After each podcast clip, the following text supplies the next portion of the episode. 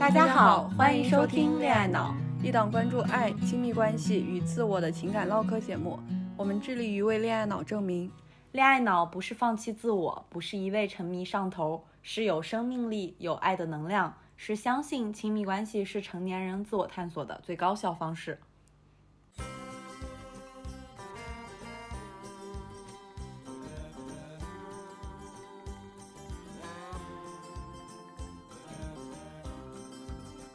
我是肖一，我是胡晓，我爱男孩，我爱女孩。我一直相信自己是个恋爱脑，我一直不觉得自己是个恋爱脑。我拒绝恋爱技巧，我依赖恋爱技巧。我是热乎乎的小狗，小狗天下第一。我是拧巴巴的小猫，小猫宇宙无敌。拧巴巴什么鬼？强行对仗。总之吧，就是说我们是完全不同的女孩，连性取向都不一样，性格喜好也全然不同。但我们相信，恋爱脑不是一个贬义词。亲密关系永远是一面镜子，照出自己的问题和最真实的样子。我们期待和你接上恋爱脑的脑电波。Hello，大家好，好久不见。我们想聊一期非常应景的选题，今天我们就单刀直入。我有一个问题想问大家：有人长这么大没有吵过架吗？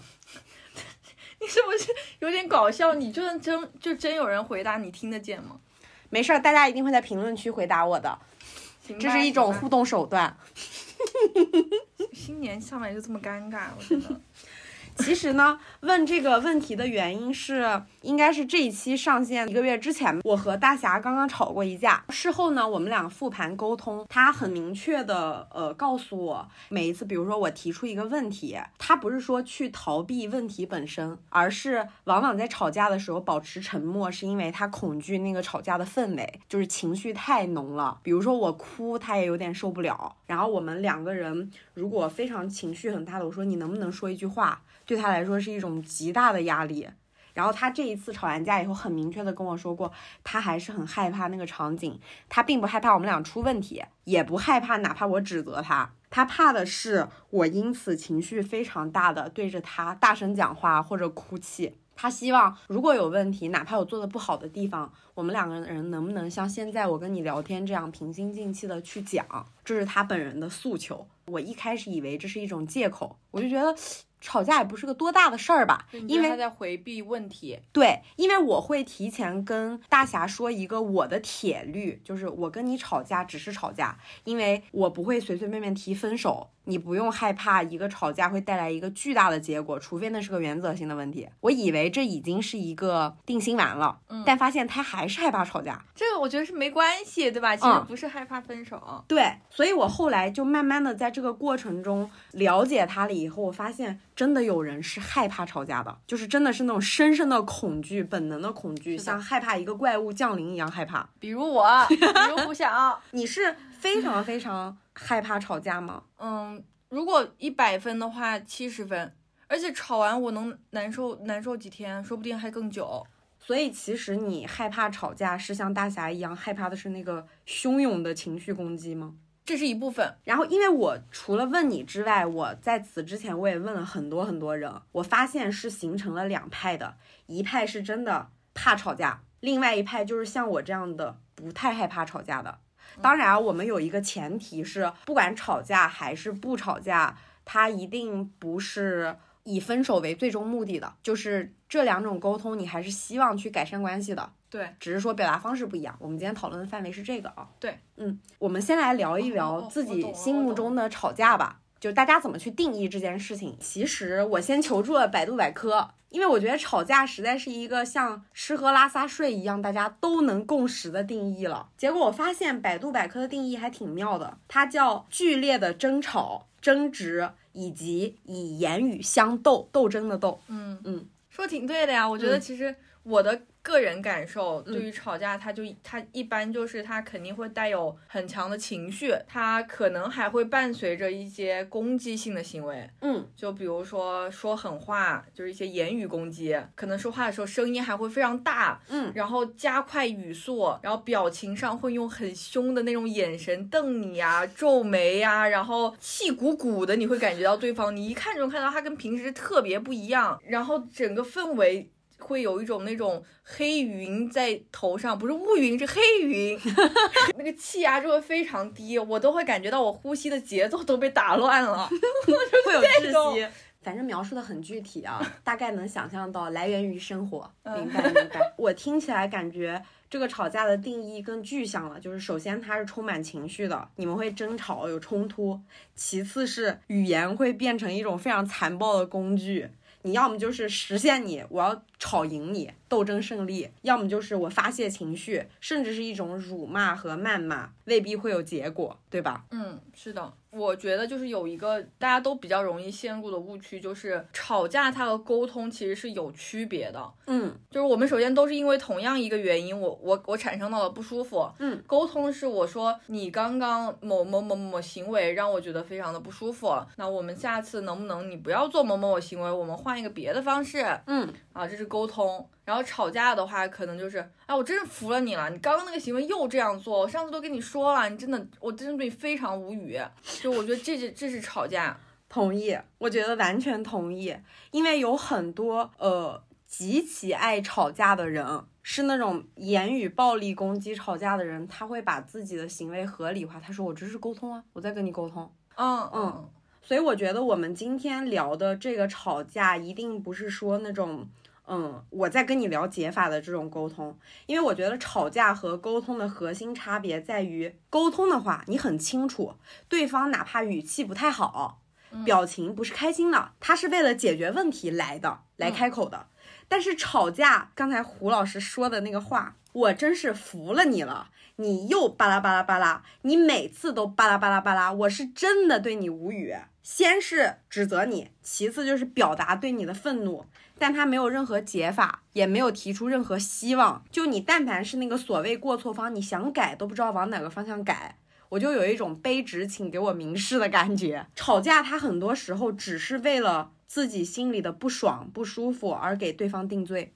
更直观一点吧，就是你的感受会是，如果我们在沟通，你会觉得对方跟你是平等的，你们俩在温和的沟通。但如果是吵架的话，我会觉得对方有点像那种指责我的感觉，就是很不平等。嗯嗯，举个例子，比如说玩手机不回，没好好回我话，敷衍我，这嗯可能是一种很容易吵架的行为啊。如果你是沟通，哪怕你是有点不开心的，说哎呀你怎么又看手机不回我，或者说你怎么又看手机敷衍我，下次我很认真跟你讲话的时候，你能认真听听我吗？这可能就是一种沟通。嗯，因为你很明确的告诉了对方，我希望你这么做，哪怕你是皱着眉说的，这并不能构成吵架本身。嗯，最可怕的就是，我真是服了你了。每一次你玩手机的时候都不好好听我讲话，我真是对你很无语。这个时候，你想，他其实只是期待对方来一句“哦，我错了”，他等的就是那一句“我错了”，求求你原谅我，不要生气。我跟你讲，形象一点，可能对方还会伴随着一些惩罚性行为，比如说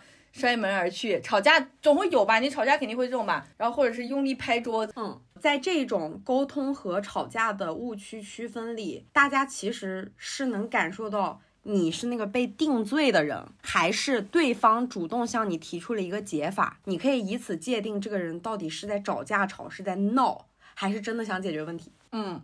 很微妙。哎，但是如果如果有个人，如果他只会用吵架的形式来表达呢？对，所以我觉得我们在这里理清这个定义，一方面大家可以自检自己的误区或者区分这个混淆；另一方面，如果你脑海中第一次想到这种区分，很有可能你以前是没有充分沟通的，这会不会算是一种自检？算是，因为我觉得有的时候就可能吵架的人他的本意，对吧？也许他也是想要解决问题的，但是你情绪上来的时候，你通过吵架的形式表达出来的时候，你会发现你自己可能也没有很好的把你的本意传出去，然后也对对方造成了一定的伤害。嗯，因为我觉得很多时候大家是不擅长沟通，可能这里面。呃，在第一层这个吵架和沟通的定义上，大家可以试着去判断一个标准，就是有没有解法，还是只是指责定罪。我过去可能分不清我自己到底是吵架还是沟通，我现在很有底气的在于，我到底是为了让你认罪，还是希望我们俩更好。其实每个人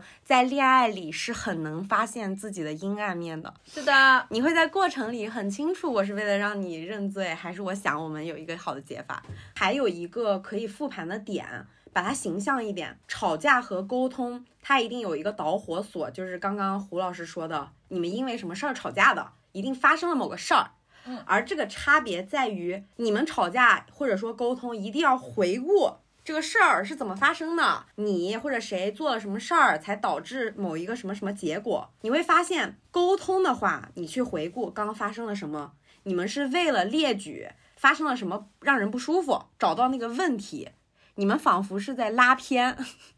就是你发现了问题，探究成因，找到如何优化的解法。但是吵架回顾刚刚发生了什么，你是一种带着对方有罪的一个判定结果去举证的。你去回顾刚刚发生了什么过程里，是为了指责对方，查找犯罪证据，就是带着你这个人已经有罪了，你犯了大大的让我不爽的罪。让我不开心的罪，让我不舒服的罪，拿着放大镜去回顾刚刚你有哪些罪状，找怎么给对方判的更严重一点。对，就是指责对方你是错的，你现在犯错了哦，你要注意哦。因为感觉很多时候沟通，你创造的是属于你们两个人更好版本的电影。吵架很多时候，我觉得大家未必是故意定罪的，而是自己的潜意识作祟。你以为你是很正义的，想让你们俩关系更好。但是你真正潜意识里在做的事情是为伴侣定罪。举一个例子吧，比如说洗碗，可能很多情侣家庭里面是提前分好工的，就是说啊，我们家谁负责做饭，另一个人就负责洗碗。或者说我更擅长做饭，你不会做饭，那我多做饭，你洗碗。嗯嗯嗯。无论是怎么样的，你们洗碗这件事是在提前有分工共识的情况下去做的。但因为在一起久了，你想大家下了班都累，都吃完饭了发饭晕，不想去洗碗，往往会发生一种情况是，应该洗碗的人没有立刻去洗，然后被伴侣指责你怎么又不洗碗？嗯，每次吃完饭都这样。脏不脏啊？好烦。嗯，跟你都说过了，吃完饭要及时洗碗，你还是这样，你根本就没有把我说话放在心上。对，或者说气死我了。对，或者说什么 这碗都泡在水池里这么久了，对，看不见吗？对，那下一顿怎么用啊？就是你看我们俩讲，而且好多细菌都会滋生，你懂不懂？健康。然后我们俩现在讲了非常多，都在指责对方，这其实就是吵架本身。然后你会发现有一个问题是，当你静下心来想，一个人明明有明显的分工，他却不去洗碗。我们换位思考，如果是自己，一定是要么他今天非常累，要么就是洗碗洗太久了，或者说他并不是不想洗，可能只是想拖得更久一点，他心里也很煎熬。一旦你陷入吵架的这个困境了以后，你们只能从过去有分工的洗碗，变成吵完架之后，这个人每次都小心谨慎、战战兢兢的跳起来去洗碗。变成一个应激反应，但是懒得洗碗和洗碗很痛苦这件事情并没有改变。是的，因为这本来就是就两个因素，就你如果只看到表面，那你们俩就就着表面去解决这个事情，那我们就只聊洗碗，快点洗碗，那就快点洗。嗯，但实际上可能就像你刚刚提到的，他 maybe 是因为是不是最近工作压力实在是太大了，嗯，然后他没有力气去洗碗，他想多休息一会儿。或者是他对洗碗这个行为，他觉得，哎，我都三个月天天洗碗，我真的觉得很厌倦。但是他可能不好意思跟你提，可能想是不是要换个方式，是不是最近你来洗，啊，我来做饭？对，就是你可能你得多思考一下，对方会不会有这个原因？就是对方反常的没有按照分工去洗碗。如果你们只是吵架，你们只会停留在你从不洗碗变成去洗碗。但如果你们是平心静气的沟通，你们去复盘这个人为什么不想洗碗。以及让你感到不舒服的原因，可能不一定是他没有立刻去洗碗，有可能是这个盘子放在眼前，你看的难受。如果我们把它放在一个角落里，不让你看见，maybe 你就舒服了。或者是这个人现在他只是像你说的，他最近连续洗碗，他觉得非常疲惫，他想换一下家庭的分工。嗯，哦，对，也可能是这个生气的人他本身自己有问题哈，就是他他本身可能会不会是他自己工作很烦心，然后他就拿这个洗碗的事情来夸大。对。因为我觉得很难，就是一般你为什么要因为就是这么一个小小的碗，可能对方晚一点洗，你就要去这样子去说对方，可能他也有情绪的宣泄。对对对，而且包括很有还有一种可能是，他们两个 maybe 是因为其他的家务分工已经心里不舒服很久了，然后在洗碗一件小事上爆发。为什么因为一个碗没洗而生气？有无数种可能性和背后的成因。如果你们吵架，只会让你停留在解决掉这个不洗碗的人身上。但是如果你们去沟通，是可以让你们进入上一个层面，去让问题不再出现的。大家总说问题在哪一个层面出现，你不能只在那个层面解决，一定要往上去，就是所谓工作里的系统。Maybe 你们可以试着去换一换家庭的分工，或者试着去聊一聊彼此最近的状态。就像你说，没什么值得生那么大气的，就跟我们上一期说的那个心口不一很像，就是你提出的你某一某一个需求后面，或者某一个情绪散发后面，它一定是有。很多复杂的成因，或者是有一个根本的需求摆在那儿，一直没有得到满足，所以你需要通过吵架的方式把它给叫出来，让对方看见你。沟通和吵架的根源在于真实的目的不同，以及你有没有提出解法，还是只是为了给对方定罪。但我现在想问，那你怎么区分？带情绪的沟通和吵架，换一个问法就是，带有情绪到底是不是定义吵架的必要条件？是不是我沟通只要带情绪就叫吵架？不是，首先我们刚刚共识的就是，我们吵架一般肯定都有个导火索，嗯，肯定会引起我们一些情绪，都是人，你不可能说没有情绪，没有情绪，其实你你可能不会发起这个沟通，哦，所以我觉得沟通它其实大部多数情况都是带有情绪的，但是如果是吵架的话，它就是会在带有情绪的基础上，它会放大一些其他的东西，就利用。用这个情绪来做发散，就比如说呃上价值啊、恶语重伤啊，或者是就是翻旧账、戳你软肋，嗯嗯说脏话，嗯啊甚至说的拍门甩甩门就走，在我看来就是惩罚性的行为。举一个例子最简单，你在工作中你遇到工作伙伴沟通一些解决方案的时候，也可能伴随着责备、负面情绪，或者说不开心，或者一些口角。但是大家都知道，那不一定是吵架，因为你们奔着一个目的去的，嗯，而且你知道他那些情绪是个人感受，因为你们是同事，所以你你们不太会有彼此重伤的部分。对他会更客气一点，而且你也不会回更克制一点，对，更克制一点，嗯，他没有那种对抗性，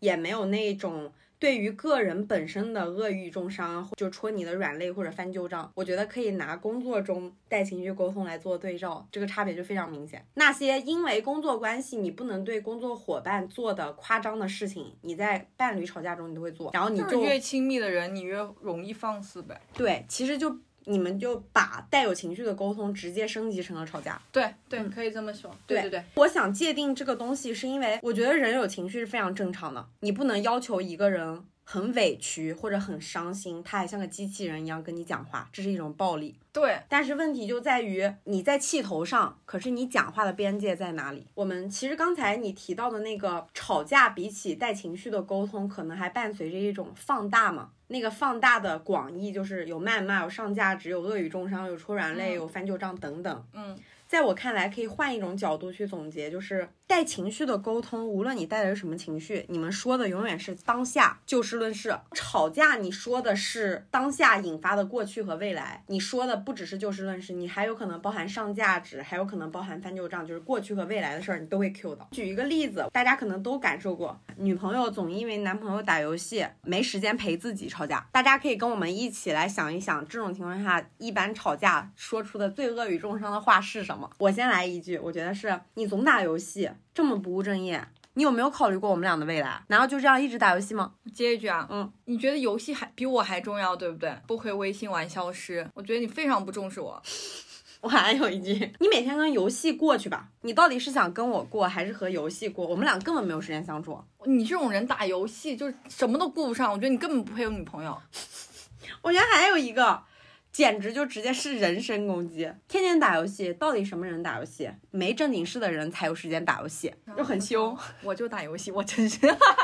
以上只是我们俩的模拟，并非我们俩本人真实生活中的状况，不至于如此啊！如果至于此，你们把我们鞭尸打死。而且其实我之前就是我有谈过一任对象，我们俩是因为我们都非常喜欢打游戏，然后我们在一起的。嗯，后来我们俩分手也是因为打游戏。展开讲讲。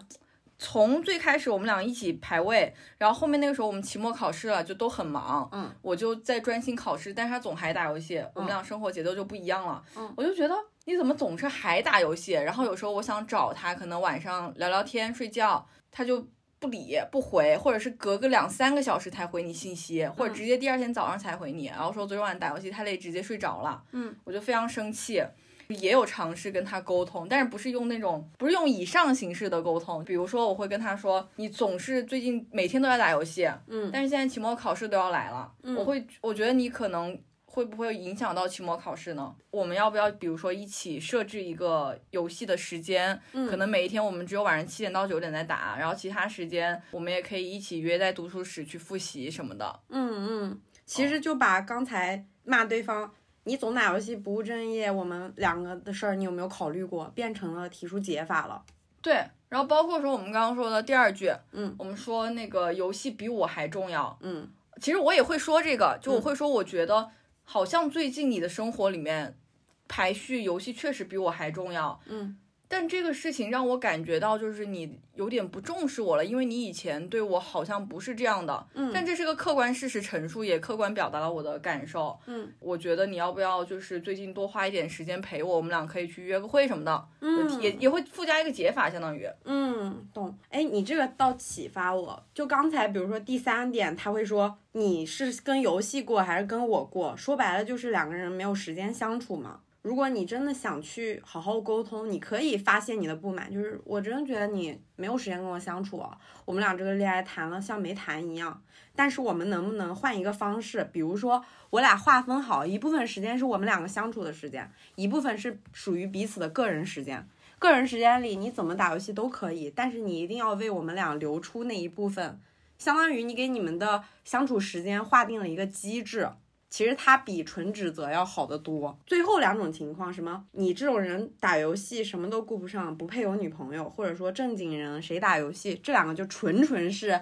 言语伤害、暴力输出。因为你理理智的冷静下来，你想。真的是打游戏的人，他就不是正经人吗？并不是吧，这也是按照互联网网历来说，都是大清朝的刻板印象了。对啊，谁还不玩个消消乐呢？对吧？对呀、对，而且其实你后来就会发现，如果我是以吵架的方式提，我觉得他倒是他可能只会变成是那种，就我也我我也打游戏，但是我打游戏的时候非常心惊胆战，嗯，我会害怕，哎呀，我是不是没及时回你？哎呀，今天多打了一个小时，我的妈呀，时间跟你相处少了一个小时，急死人了，害怕嗯害怕害怕你生气。懂。嗯。其实就是从过去开开心心、忘乎所以的打游戏，变成了心惊胆战、事后心有余悸的打游戏。对，但是你们其实围绕的还是打游戏的时间少一点，其实你们核心的，比如说二人时间的分配、个人生活和学业，或者说事业的分配，包括你们两个人彼此之间对自己有没有自控能力，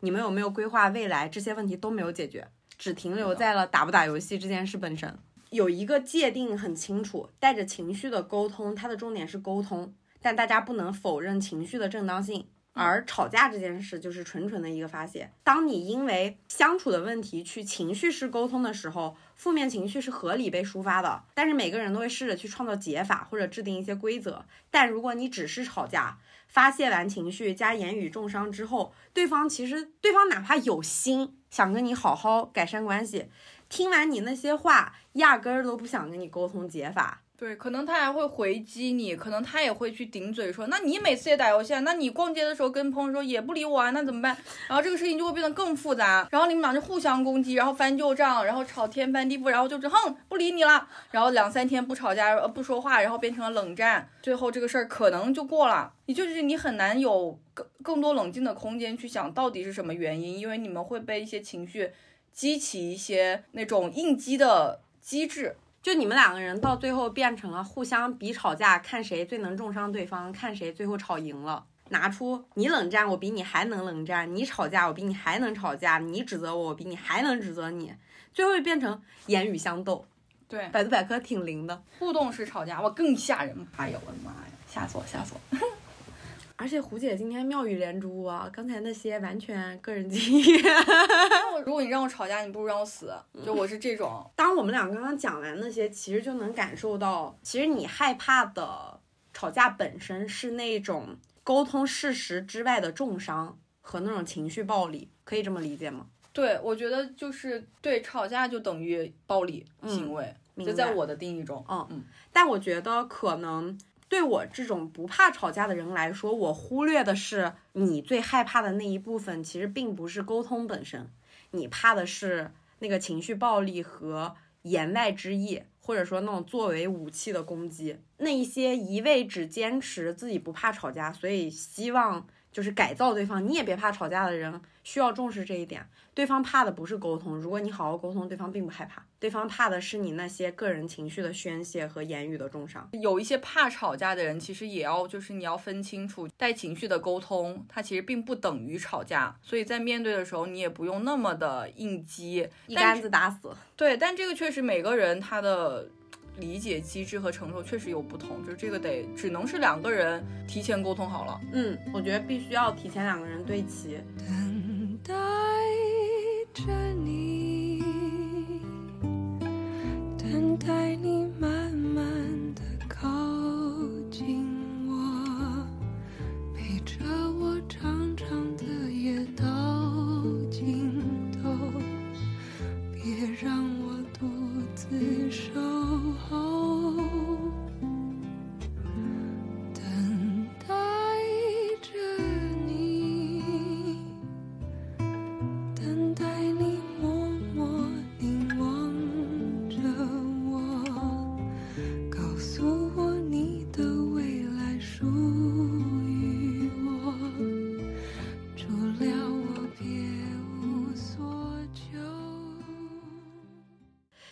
感觉刚刚理清这个概念之后，我跟你反而没有那么对立了。我很好奇，刚刚能感觉到在各种吵架情境里，你能妙语连珠的假想出各种情境里面的回答，是不是过去有什么事情让你非常恐惧呢？我挺好奇的，就是为什么会让你如此害怕？其实感觉今天，嗯。胡老师挺不一样的，在很多我们模拟各种吵架情境里，你是很能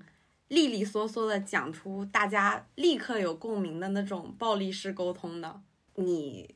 现在还是会那种非常害怕吵架本身吗？吵架对我来说其实就是恐惧，我觉得不能用害怕，真的是恐惧。嗯，我相信吵架它是有好处的，有的时候因为吵架能帮我们宣泄情绪嘛，可能也许啊，就我们吵架也许也能吵出个所以然，是有可能的。但是我我总觉得有的时候可能你吵架的时候，比如说万一言语重伤了，嗯，或者是你没有处理好后续，嗯你没有给到对方后续好好的抚慰，那可能更多的会是负面。就与其说我不相信吵架，或者我与其说我害怕吵架，其实我是不相信彼此有能力处理好吵架。嗯嗯，这是一个很难把控的一个度，就我嗯很不相信自己。嗯，我是属于那种该吵我还是能吵，我也不害怕，但我绝不能白吵的那种人。如果每一次吵架我们都是原地打转，我可能就会沉默了。我跟你一样，我相信吵架它是有用的，它甚至是一次充满转机的沟通。但我同意你说的那一点，关系的改善在于双方有没有能力去把控吵架之后的复盘和优化。对，这件事情，其实每个人，如果你不日复日一日的在关系里去训练，你未必有这个能力把控。嗯，对。而且我其实，嗯，我觉得我们俩形成这样的两派，形成这样的两派是有很多很多原因的。刚刚聊的过程里，我能感觉到我们两个人对于吵架的认知本身就是不同的。比如说刚刚提到的那些概念的混淆，有情绪的沟通 vs 吵架，我觉得这个我们现在已经有共识了。也像是一种不同的态度吧。嗯，是的，这个界定的关键就在于什么该说，什么不该说，就是所谓边界，不要有言语重伤，不要有人身攻击，你可以大胆表达你的委屈、伤心这些感受，你不要伤害自己，也不要伤害他人。对，不伤害自己是那个不压抑自己的情绪，不否认自己情绪的正当性。不伤害他人是不以你最了解对方的心态去戳对方最狠的软肋。我说白话就是，你们吵架就是聊了一次大天儿，这么讲吧。然后不管这是什么定义，你们聊完之后，两个人都得知道下一步要怎么做，或者说下一次发生同样状况的时候，我们怎么应对。哪怕只是简单的下一次发生同样状况的时候，我们知道如何先让对方平息怒火，这都算解法。对，就是反正就是，嗯、吵完一次之后，至少我我们的关系可以更进一步，我感觉好像更了解你的需求了。嗯，大家可以先试着去做第一步。你们心里觉得吵架是什么？跟对方对齐。希望我们这一期刚刚界定的那些听起来有一点晦涩的东西是有一点点帮助的。也欢迎大家跟我们分享你们自己的看法。嗯，第二个就是对于吵架这件事意味着什么，大家的理解是不同的。对，因为我觉得就是我们的认对这个事情的认知不同，导致我们对这个事情的反馈会做出不同的反应。对，就比如说，我不只是说我不怕吵架，而是我不能白吵，就该吵就吵，我不回避它，因为我觉得吵架对我而言是我再给这个关系一次机会。大家总在社交媒体上说，真正的分手是无声无息的。我就属于那种人，我真的觉得这段关系没救了，或者我很疲惫了，我就会沉默，然后放任他。因为有时候吵架，我自己复盘我自己，我是真的急眼儿了。就是同样的问题，我可能已经好好说了很多遍，但没有变化。所以你只能通过吵吵架来引起对方的重视，就是 push 他跟我一起去面对这个问题，然后解决它。哦，这个我非常这个这个我理解，这个我很理解，嗯 因为很多时候，我觉得可能是因为，嗯，我会把问题看得很严重，我非常担心这个问题出现，我们不解决会把关系搞坏。但可能对方他的心也是好的，跟我一样是希望这段关系不变坏的，但是他的想法是他把问题最小化，只要我觉得这个问题很小，他就不会影响我们俩的关系。其实是因为我跟对方看待一个。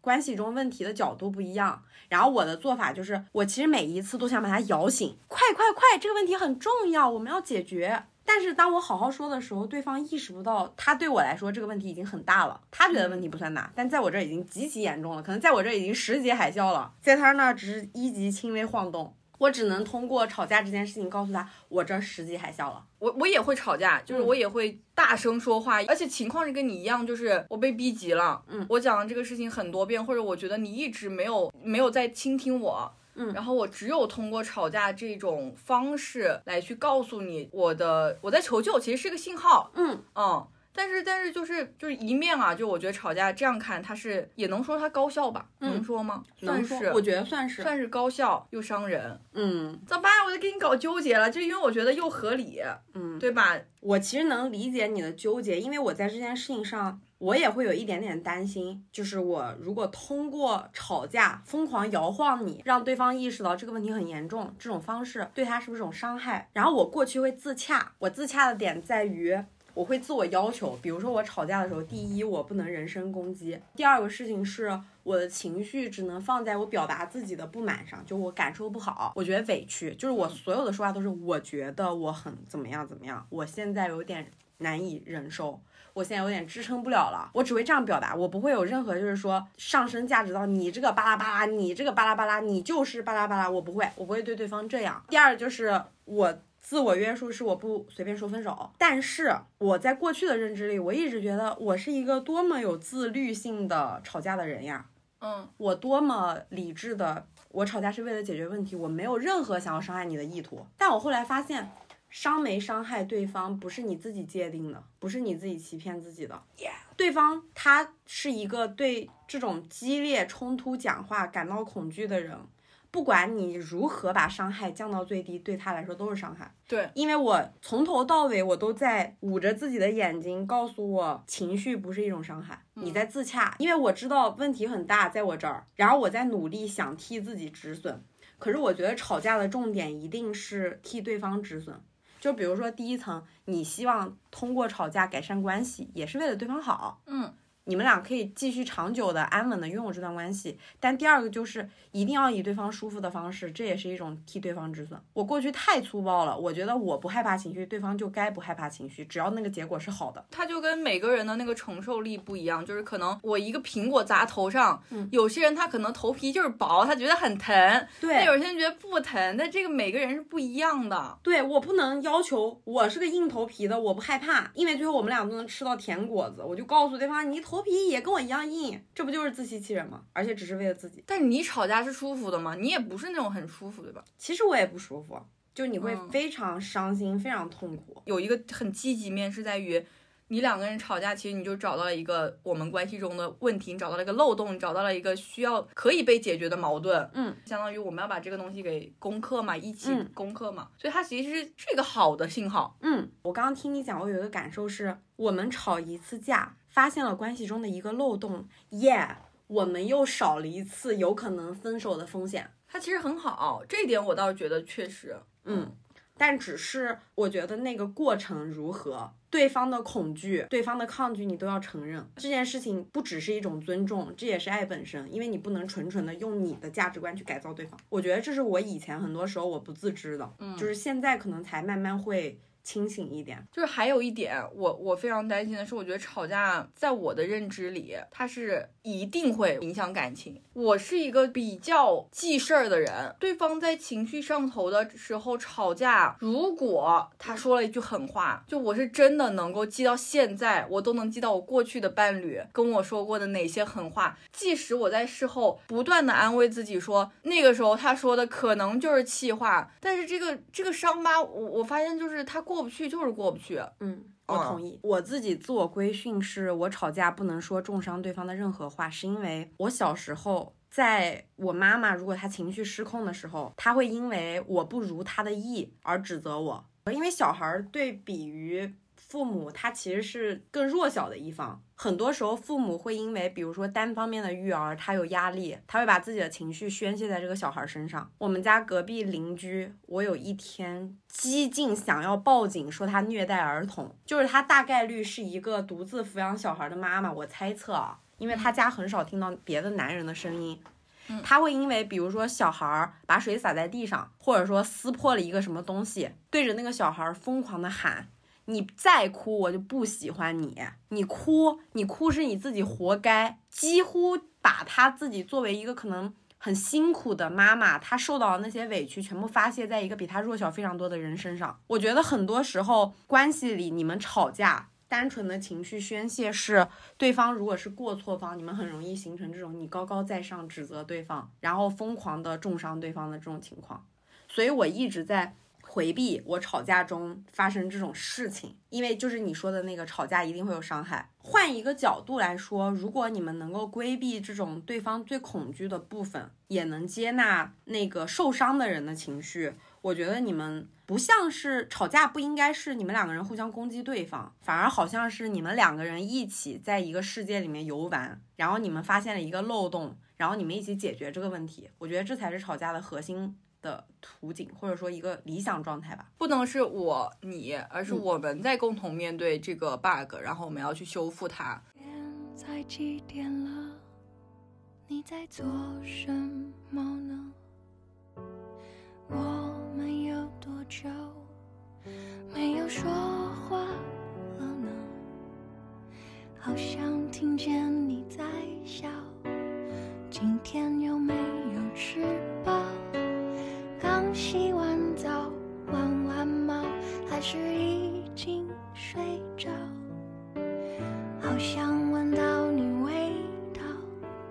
看看以前拍的照，不知道你现在好不好？有没有少了点烦恼？刚刚你其实不是讲到了父母嘛？就我我在想啊，有没有可能我们对于吵架的认知不同，它跟我们过去的生活经验有关？是的，我完全同意。就还是以刚才那个小朋友的例子，我们家邻居的例子来说，我觉得对于那个小孩来说，他可能长大以后对于吵架的认知就等于泪水、伤心、咆哮、痛苦和没有爱。你不被喜欢，因为每一次他妈妈对着他吵架的时候，都会冲着他大喊“我不喜欢你”。对于那个小朋友来说，应该是一个非常非常伤痛的原生家庭的经历，而且我太能明白他长大以后需要花多少的时间精力去抵抗自己的这个本能。我虽然说我自己是个嗯不怕吵架的人，但我是有个过程的，我挺割裂的，我很讨厌我们家的一个亲戚。因为那家亲戚每次都会因为我是单亲家庭的小孩儿，对我装作很关心的样子，但明里暗里都在说你是一个孤单的人，你是一个弱势的人，你需要孝顺你妈妈。给一个小孩儿以这种关切就是一种暴力。我每年过年去他们家拜年的时候，我都非常痛苦，但我太小了。直到有一年，可能我小学四五年级的时候，我记得特别清楚，我放学。跟着我当时的发小一个女孩开玩的开开心心的，然后回到家，我妈妈跟我说，哦，今天过年哦，我们要去那一家亲戚家拜年。我可能在过去的很多年里，我都弱弱的跟我妈妈提过，我说我不想去那里。但是我妈妈其实她也恐惧去那个亲戚家被人以那种你是一个单亲母亲的眼光巡视，就很多时候像一个社恐需要人陪着一样，她是这种心态。那一年也不知道怎么了，我就是我不愿意去，我真的不想去，妈妈。然后我妈对我进行了非常非常强烈的言语攻击吧，只是因为我没有如她的意。没有像过往的每一年一样配合他，就是我跟着你一起去，哪怕我不舒服，哪怕他知道我不舒服，然后他会对着我宣泄那种，你知道他宣泄的并不是真的不爱你，他其实是因为他恐惧也去面临那样的亲情压力，去恐惧自己成为一种被人。观赏的奇观，一个单亲妈妈，她也害怕独自前往，但是她克服不了内心的恐惧，她会对着我喊，她说：“我养你有什么用？”就是对着一个小学四五年级的小孩，白眼狼，就这么小的事情你都做不到，所以你会觉得，比如说啊，就他说这些话影响你对于吵架的认知吗？会啊，在那个时候你会害怕吵架吗？当然，我我最小的时候，我觉得我在很多时候都是恐惧吵架的，包括我会非常克制，哪怕我很愤怒。我只会愤怒在我自己，或者我最多发泄情绪，我不会说任何一句跟对方有关的话，就是这是我的本能了，已经。就哪怕我现在可以接受吵架，我也说不出任何一句就是给对方下定义的话，就是你就是个什么什么，我完全说不出来。但是，那我现在非常好奇是什么改变了你呢？就是，嗯，对，确实是有一个改变的。我跟我妈妈的关系。我们可以开一期选题，我觉得再聊，因为它真的是个母女关系，真的是个非常神奇的事情，它会影响你太多亲密关系和对待世界的方式。恰好是这个对我言语暴力的女人，她在我差不多第一次谈恋爱，她知道的时候，很严肃的找我谈了一次话，关于吵架这件事情到底意味着什么，是她主动找我聊的。我听听，我来，我现在立刻学习一下，因为我小时候对于吵架的认知就是。我会获得不了爱，充满泪水和恐惧，因为我妈除了那些言语，她甚至有可能会摔东西。嗯嗯，我记得特别清楚，她就是还是那一年过年，因为我无论她怎么骂我，我都待在那里沉默拒绝。我妈最后把我们家的一箱那种是那种杏仁露易拉罐装的一整箱摔在地上，然后我记得特别清楚，我那个女孩的发小她非常恐，她也恐惧，因为我妈妈平时是个非常阳光可爱的人。嗯，他没见过他那一面。他在我们家小心翼翼的、极其无声的一瓶一瓶捡起那个已经瘪掉的易拉罐，摆在那里，然后偷偷离开我们家。哎呀，这可怜的孩子。然后我就是，我简直愣住，待在原地，我没有任何反抗能力，我简直木住了。我小时候其实有很多这种争吵的时刻，我我会觉得孤立无援，但我又能理解我的妈妈，她实在是有太多外部社会给她的压力，导致她无处宣泄。嗯。因为你早会嘛，又敏感。我那个时候有一个心理的假想安全港湾，就是我能背得住我小学第一个班主任家里的电话，但是他只带了我两年，就是小学一二年级。嗯，他是我那个时候目之所及，我觉得最温暖、最让我有安全感的。女性长辈，但其实我每一次特别伤心、特别难过，自己躲起来偷偷哭的时候，我都想拨通那个电话，但是其实我从来没有拨通过。她成为了那个我不懂事的小女孩那个时候唯一的精神支柱，就是你既理解你的妈妈，但你又能感受到她给你的痛苦。但后来我妈长大以后，就我第一次谈恋爱早恋，她也知道，然后她找我聊关于吵架这件事情，首先是。他会对我感到抱歉，就是我小时候他会带给我那些关于吵架的体验都是非常差的，嗯，然后他会跟我承认吵架并不是一件绝对坏的事情，只是因为他没有处理的能力。我妈很坦诚的在一个十五岁，对不起早恋，在一个十五岁的小女孩面前坦诚了自己的 unable，就是无能为力，嗯。他会以他自己的例子告诉我，如果你是一个有能力处理这些事情的人，吵架不只是你感受到的那样，吵架可能意味的是变化，可能意味的是你们关系的改善，可能意味的是敲醒对方，这些都是他传递给我的，其实并不是我自己悟出来的，嗯，就很神奇。这也是为什么我能，我会对我们我现在的邻居家的小朋友非常感同身受。我也知道他要花多大的代价去抵抗这两种观念的对抗。你感受到的和你知道什什么事是正确，它永远有一道沟需要你自己去跨。我觉得你这个点非常好，是其实你最开始形成对吵架的恐惧是因为你妈妈，嗯，但是同时他也是解开你对于吵架恐惧的心结的这个人。是的，我觉得我比较幸运，我真的能遇到嗯这种命运的轮回，或者说身边一个像陀螺一样的人，他告诉你世界是这样的，世界也可以是那样的，但是你可以通过自己去把它连起来。我觉得我对吵架的恐惧其实也是源于我的家庭，嗯。就是我的父母亲，他们其实是那种两个人脾气都挺暴，但是呢，我妈更暴，我妈嗯。大暴。然后他们俩就是经常在家就是冷热暴力相间，嗯。因为我妈妈她非常非常非常强势，然后呢，就是他有时候甚至啊，就是做出一些过激的行为，就是可能我不听话，嗯，那他就凶我，凶了我，如果还不听，他就直接把我手机摔了，他会做出这种激烈行为。嗯然后包括我爸，他可能就是那种，如果我不乖，没有好好读书，然后他先先开始先凶我，凶着凶就把我踢飞了。我天，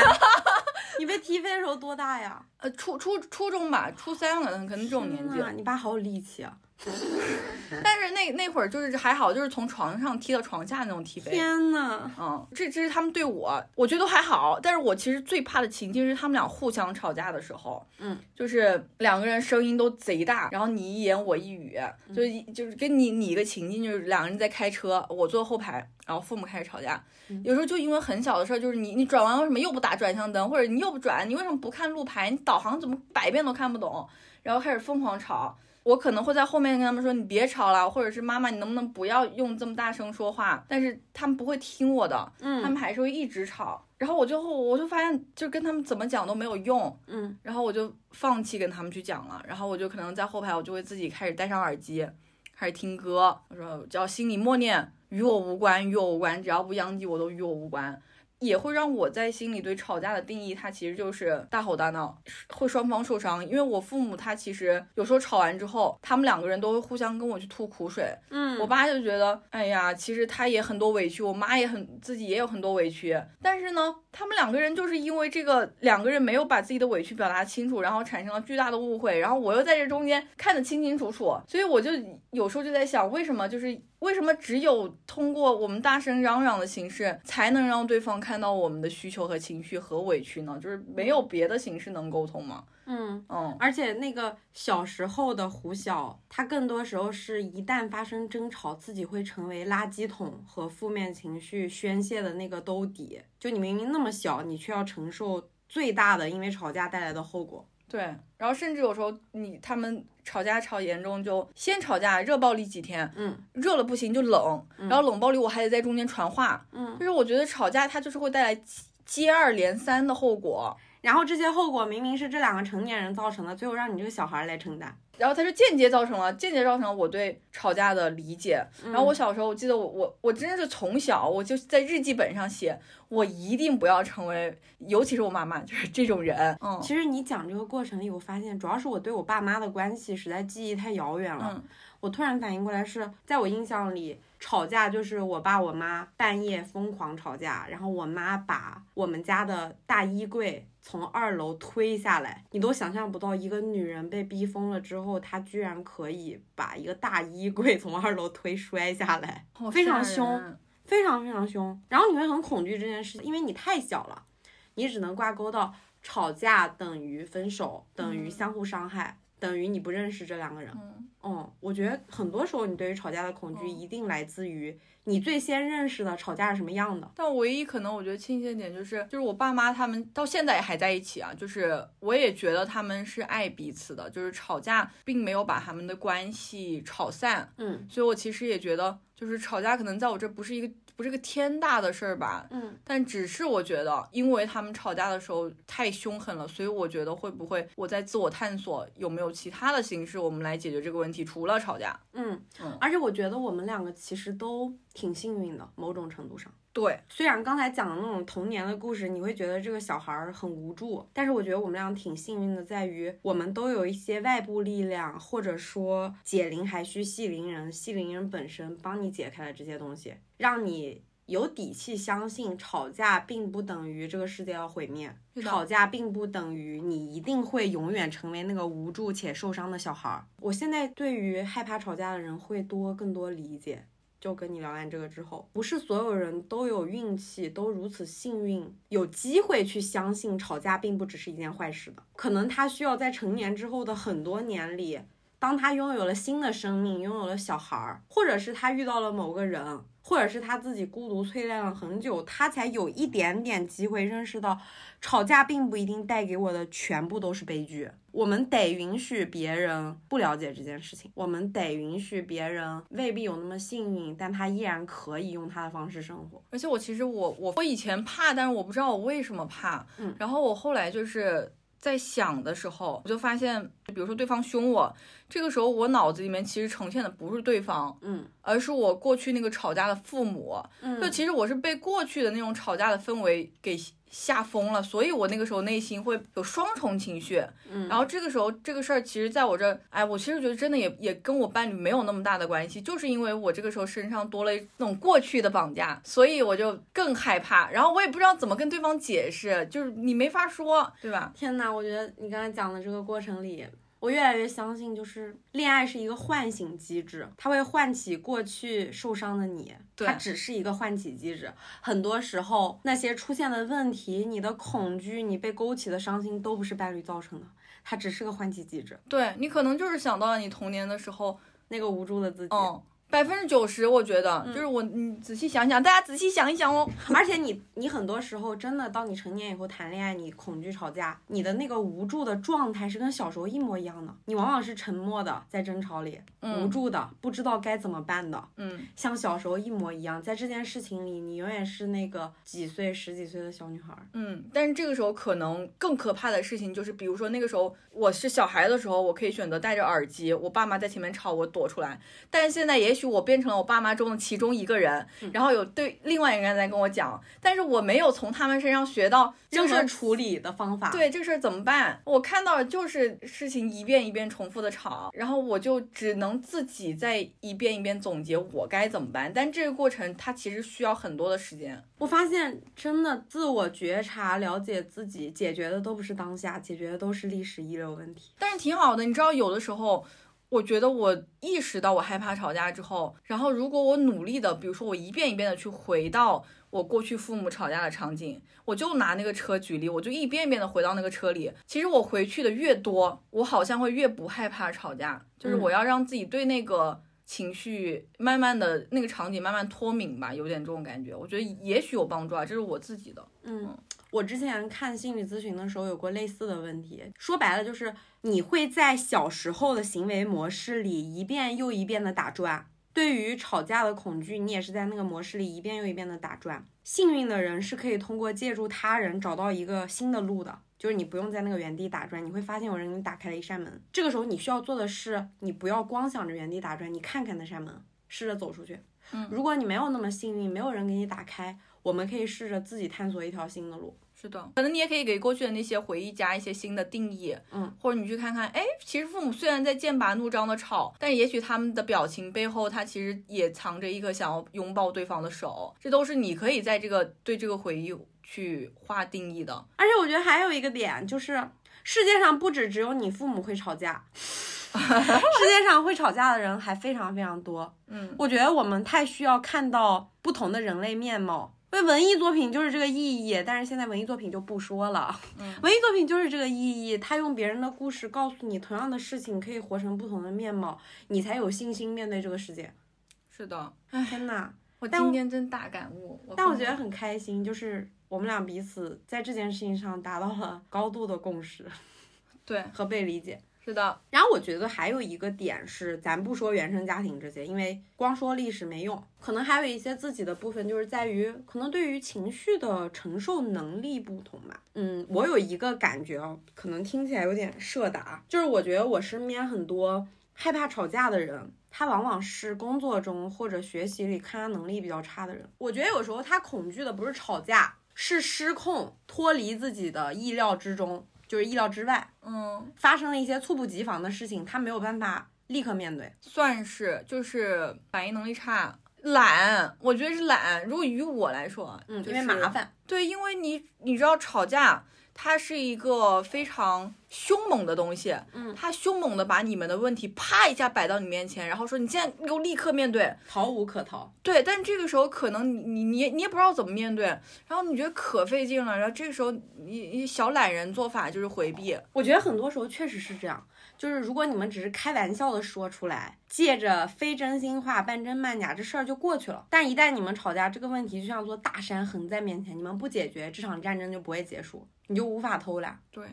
哦，我觉得有一个很明显的点在于，我发现我自己，我在社交关系里、交朋友里从来不吵架，我非常害怕冲突，因为懒，因为你明白，你不跟我吵架，嗯，因为你你你在社交关系里跟别人吵一次架，你需要花费非常多的后续的时间、步骤，很多事情去解决、去修复这件事儿，让那个吵架的影响远远低于后续好的事情的影响。我精力分配可能我不分配在这儿，我只分配在亲密关系。那是但是那是因为你对你亲密关系其实要求更高嘛，所以你需要分配更多的精力在这个上面。是的，我有一个问题是，你在工作中害怕吵架吗？工作中不怕，就如果说，比如说对方跟我吵，那这个人他可能在我这就被拉黑了，就是他在我这就是个黑库，嗯，我以后就再也不会联系他了。但对方跟你吵，你也不怕。其实不怕，因为他不重要，我不在乎他的看法和意见。我问这个问题是因为我刚刚突然想到一件事儿，就是我们总是对伴侣的要求比对朋友和外面人的要求高非常多。嗯，就是我我能接受你对伴侣要求更高一点，但我不能接受你对伴侣的要求断崖式的高。就比如说刚才这个例子，嗯，我是在亲密关系里可以有冲突，但是在外部关系里不要有冲突，因为懒。我对朋友是足够宽容的，但我对伴侣是事事都要摆上牌面来说的。其实你跟我的表征完全相反，可是我们俩是一样的。你在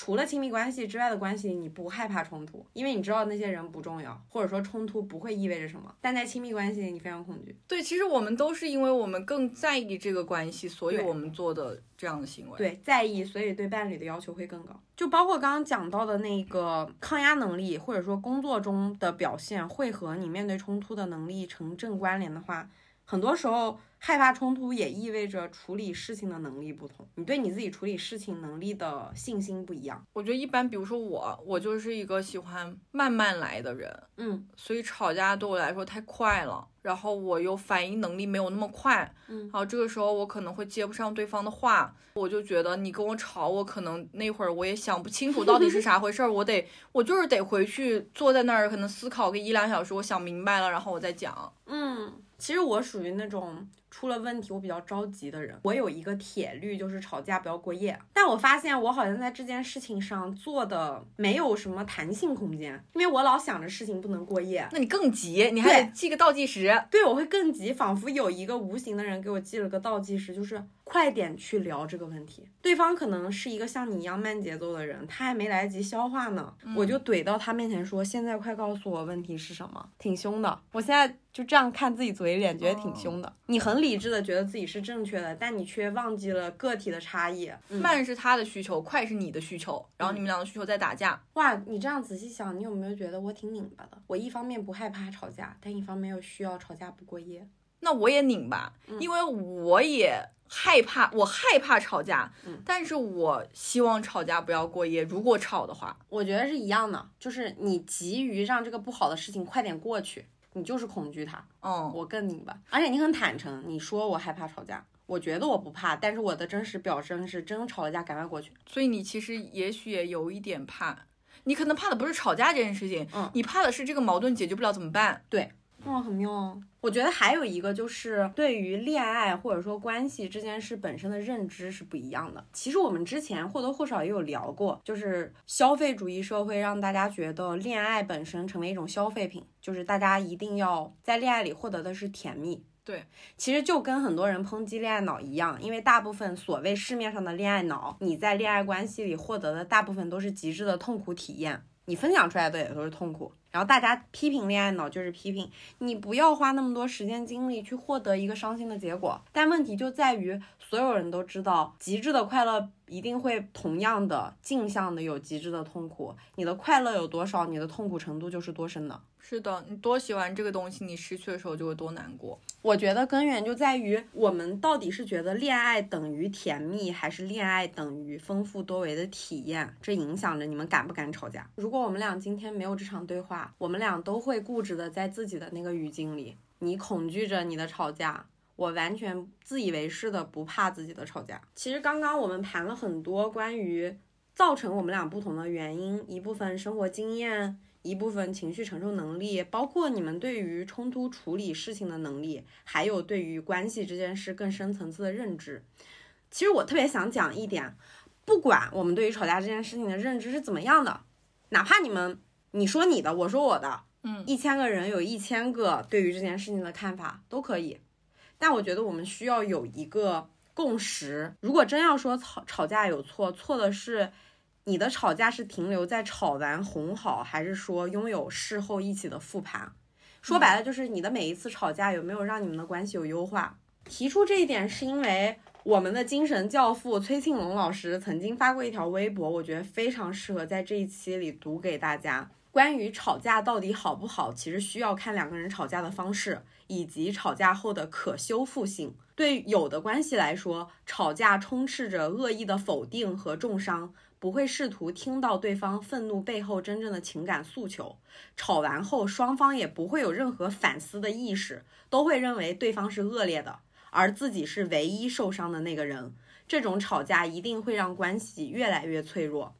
另一些关系吵架就是在表达情绪。双方没有因为吵架彻底失去理智，也在这一激烈的过程里表达了自己真正的感受，也听见了对方真正的诉求。这种吵架某种程度上是在释放积压的情绪，缓存，它不会让某些东西压抑成隔阂或者心理的芥蒂。所以，我们需要警惕的是，那些看起来一切风平浪静，却有人在默默做撤退的准备，某天突然演变成出轨或者分离。但也要警惕那种每次吵架都让彼此的心更凉一分的关系，因为那种吵架里并不包含任何交流，只有摧毁。我真的觉得写的非常非常好，它完完全全概括了。我们提到的各种吵架的情况和吵架里最大的禁忌，一个是你们吵架的方式里到底是在摧毁对方还是表达情绪，另外一个就是吵架后你们有没有做一些可修复的行为。我可以把它粗暴的理解为一种能量守恒，就是你吵架的时候可能会有伤害，可能会有情绪的宣泄，但是你们事后的复盘和修复更重要。打比方，你吵架的时候，哦，你跟对方说了。狠话，嗯，然后那个时候确实情绪上头，这个我非常理解，因为有的时候得比脑子快，对，但是呢，就是你一定要有意识，就是你一定要有意识去换到对方的视角，去回忆刚刚过去那场争吵。哎呀，我那句话是不是让他难受了？嗯，哎呀，我得跟他道个歉。嗯，哦，我觉得这件事很重要，包括你们俩因为某个事情吵完了以后，你们需要得出一个解法。嗯，我跟大侠吵架的时候，有时候他会在他的视角里。然后我会在我的视角里，就比如说，嗯，我们俩吵完之后已经和好了，会非常心平气静的坐下来，他描述一下对于这件事情他的视角是什么样的，然后我跟他描述对于这件事情同样的事情我的视角是什么样的，就像大家看电影一样，你完全知道同一件事，不同的人视角是完全不一样的事情，然后我们两个人平心静气的听完对方的视角以后，其实就能理解为什么我非常愤怒，为什么他觉得没事儿。因为我们感受到的事情是完全不同的。我觉得大家如果暂时找不到解法，或者说想不出办法来，可以试试先放弃自己的预判，去听一听对方的视角是什么样的。我觉得理解可能是改善的第一步，而且是最难做的第一步，就是给对方表达的机会，然后自己也努力的去倾听彼此。嗯，而且包括在这个。嗯，讲述各自视角的过程里，你能很清楚的辨别到对方伤心、难过、惊恐、不舒服的点在哪，而往往是你没有看到的。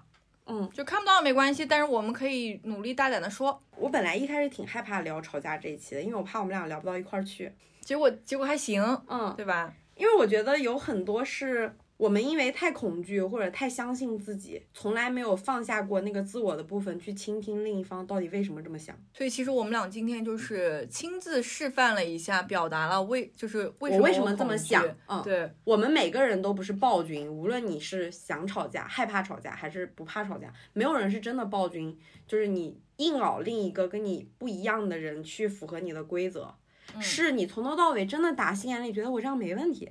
嗯，关于吵架这件事情上的分歧，这个问题如何去解决？比如说，你们都是害怕吵架的人，可能最差的情况是演变成你们在沉默中出轨或者撤退。所以，这种都怕吵架的人，可能你们需要的是找到一套机制，去引导双方表达出自己的不舒服。比如说啊，打比方，嗯，这因为我真的有研究过，嗯，呃，我跟我的有一任对象，就是我们俩都很害怕吵架，嗯我们会积攒一些想法，就是不会当下说嘛，嗯，积攒一些想法，然后我们集中性的约一次谈话，然后我们可能面对面坐着，嗯任何场景都好，沙发也好，床上也好，坐着，嗯，然后我们来聊，然后这个其实会很不愉快，这个状态也会，就是他也会带着，对，其实他也会带着他的情绪，嗯。啊、一件一件，然后我也会带着我的，然后我们俩在分享彼此对这个事情可能不同的情绪，嗯。我，这是我之前应对的方式，嗯但这个确实会比那种直接你把这个事情当下啪一下甩我脸上会好一些。嗯，因为有一个缓冲的空间，对，是的，有一个缓冲，然后你们各自已经想这件事儿想了一段时间的空间了。所以或许我在想，有没有这种可能，就是如果两个人都害怕，嗯能不能比如说设置一个每一周，呃可能周周日晚上或者什么样，我们来嗯聊一聊。哎、你觉得我这周有没有做让你不开心的事？我们彼此来说一说。嗯，然后我们可以有一周的时间总结。是的，好可爱，啊 像那种家庭会议。嗯、但这个形式，我觉得就是对于我这种害怕吵架的人会少很多负担。我觉得可能第二种是一个、两个都不怕吵架的人遇到一起了。嗯，我觉得如果是这种情况，你们就算吵到天雷地火，我也不怕，因为你们彼此心里是相信吵架不是件坏事儿，吵架是为了解决问题，你是通过这个想做出巨大改变嘛。我觉得只要你们有共识也行。那你觉得需要，比如说两个人同时啊，就是界定好哪一些话不能说吗？就是，嗯，我觉得这种关系的话，就是两个炸药桶遇到一起啊，嗯两个不怕吵的人遇到一起，你们的一个共识一定是不要白吵和不要一味的借机伤害对，嗯不要借机伤害，不要白吵。你们两个人一定要约定好一个机制，是保证你们每一次的吵架都是有效的，至少能得出一个共识，或者找到一个下一次发生同样事情我们能稍微好一点的办法。懂。就比如说啊，比如说我们两个都是吵吵包，嗯然后这个时候我就要心里想的一句话是，哎呀，吵了十分钟了，妈，赶紧切下，所以怎么办嘛？所以怎么办嘛？就是这样喊一句。可以设一个这种提醒语、对暗对号对，。然后对方就立刻就懂，呃，这个这个，哎，这样一看，感觉如果是这种模式，你们设置好很多属于你们两个人的机制，还挺有意思，还稍微有点情趣呢。对，挺、嗯就挺可爱的。嗯，就包括可能你在气头上，你听到对方突然提了那一句暗号，你就笑了。但是你，但是说说完这两种啊，就是最难的一种，嗯，来了。炸药包碰碰上闷声筒，或者说不怕吵架和怕吵架的遇上了。聊之前，我觉得这个问题很难解决。我现在聊完以后，我觉得一点儿也不难，甚至比刚才两种更好解决。因为你们的问题是显性的，你们的关系一直有人很清醒。问题就在于你们两个对于吵架这件事情能不能达成一致。那个不怕吵架的人，你要稍微退一点点，你要试图去理解对方为什么怕，照顾他最害怕的部分，他最害怕的事情不要做。但我觉得这里有一个隐性的，就是那个怕吵架的人，你也要需要放下你的防备心，去理解对方心里的吵架到底意味着什么，在你自己不难受的基准上，也试图去靠近对方一点点。比如说，你至少可以做一个观念的革新，是我知道对方吵架一定意味着那个问题非常严重，嗯，我不能因为自己害怕去说这个问题不严重，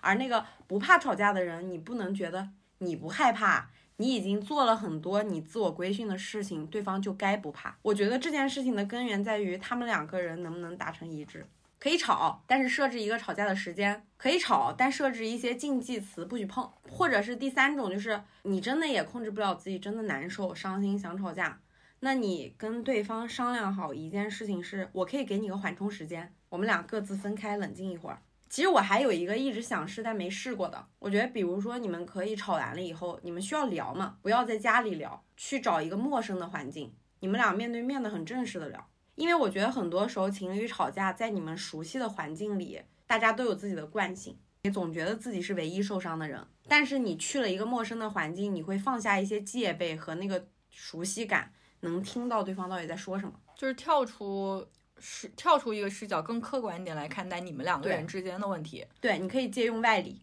嗯，是吧？我觉得这个去别的地方，假装你们没有住在一起，或者没有离得很近，挺好的。你知道我现在就是有点想吵架，现在有点想 啊，因为我我真的觉得，不管你们是哪一类吧，你不要让对方纯纯按照自己的来，没有绝对正义，只有绝对合适。然后我觉得你们就是达成一个双方都 OK 的方式。所有要恋爱的人或者没恋爱的人，我甚至觉得这个你们如何看待吵架，可以成为一个对齐价值观的问题。对，可以在恋爱之前前期就聊一下，你面对吵架你怎么看，你会怎么对处理？因为如何面对冲突，如何处理意外，如何解决自己的负面情绪，这些可能在中国人视角里比较偏负面的问题，都是值得前期对齐的。但我们往往只在前期对齐一些如何同甘，但大家没有对齐过如何共苦，因为好像恋爱最甜蜜、最开始的阶段，说一些负面的话，好像你是那个不太应景的人。对，而且你确实，其实你你说我前期跟你袒露说我很害怕吵架，好像有点感觉注定是在诅咒这段关系。就是怎么一开始就聊到吵架了呢？嗯就是这种。我现在觉得很多时候丑话说在前，你们彼此聊一聊对于这些负面事情的看法和你们的处理方式，实在是太事半功倍了。太重要了，不然的话，你俩可能得吵一次。嗯，对或者是吵很多次。对，就是看你们俩自己的自我打开程度。如果你俩都比较慢的去表达自己，那你们俩真的可能要吵很多次，你才能找到相对合适的节奏，或者你就吵散了。我真的觉得最最最重要的就是提前聊好对于你们两个人都感到舒服的方式，因为这不只是一种尊重本身，它就是爱，因为爱绝对不是改造对方。再前一点哈，我们其实也聊了很多关于如何发现自己的恐惧，或者发现自己 OK，真的是需要通过我们一次一次的不断的自己去从经验中总结出来的。嗯，嗯，就比如说我总结出我恐惧，你总结出其实你不恐惧，但你曾经恐惧。嗯，我先知道这些东西之后，我们才能有后续的更好的解决方法。然后我我有一句题外话，亲密关系里的人其实需要适度的了解对方的历史。我需要知道你是如何成为当下的你的，我才能够更好的理解未来的你。是的，嗯，这期就录到这里啦。希望所有的人、所有的听众，包括我们两个，都可以继续在亲密关系这门功课里发现更多的自己。然后我们今天的命题可能可以把它命名为：在亲密关系里，我们都有勇气丑话说在先。